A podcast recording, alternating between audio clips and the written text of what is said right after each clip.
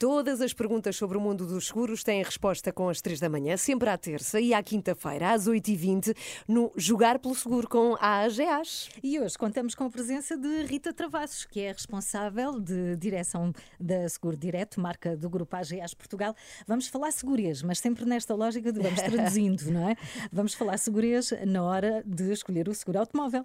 Então, vá, Rita, já agora, bom dia, bem-vinda. Muito bom dia, muito obrigada. Rita, o seguro automóvel é obrigatório e a responsabilidade civil, eh, o que é que cobre?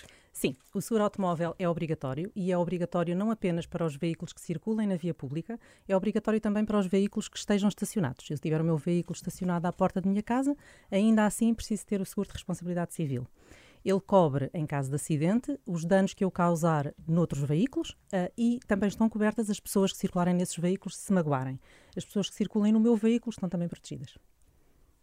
E uh, nós temos aqui uma pergunta de um ouvinte, porque a lógica é também termos questões de pessoas que querem, de alguma forma, traduzir esta linguagem do segurez.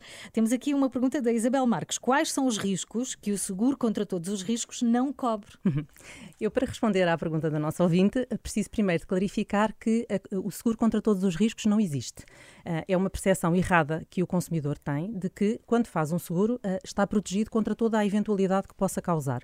Esta expressão é normalmente utilizada pelo público em geral para referir o seguro facultativo de danos próprios por oposição ao seguro de responsabilidade civil Sim. que acabámos de ver inclui as coberturas de choque, incêndio, roubo, mas pode haver outras que sejam importantes incluir, nomeadamente um veículo de substituição ou uns fenómenos da natureza. Portanto, o que eu aconselho é que na altura de comprar um seguro, veja exatamente o que tem coberto e o que não está coberto. Já agora, obrigada à Isabel pela pergunta. Também pode deixar as suas pelo 96 2007 500 ou então pelo site da Renascença. Temos uma terceira questão que tem a ver com seguro automóvel. Que fatores influenciam o preço de um seguro? Rita?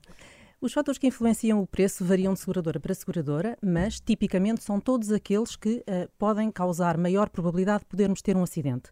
Referimos-nos às características do carro, nomeadamente o ano de construção, ou a características do condutor habitual, a antiguidade da carta ou a idade do condutor.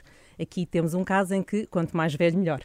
A idade favorece-nos. Podem ser outros fatores também, nomeadamente o código postal. E porquê? Porque se circularmos numa zona de maior trânsito, temos muito mais probabilidade de ter um acidente do que se circularmos numa zona que não há trânsito. Por acaso não fazia ideia. Muito obrigada pelas explicações, Rita Travassos, connosco nesta manhã. Estamos de volta na próxima quinta-feira com mais um Jogar uhum. pelo Seguro. E entretanto já sabe, pode mandar as suas perguntas para segura.rr.pt ou para o WhatsApp. Para o WhatsApp que fica no 96 2007 500.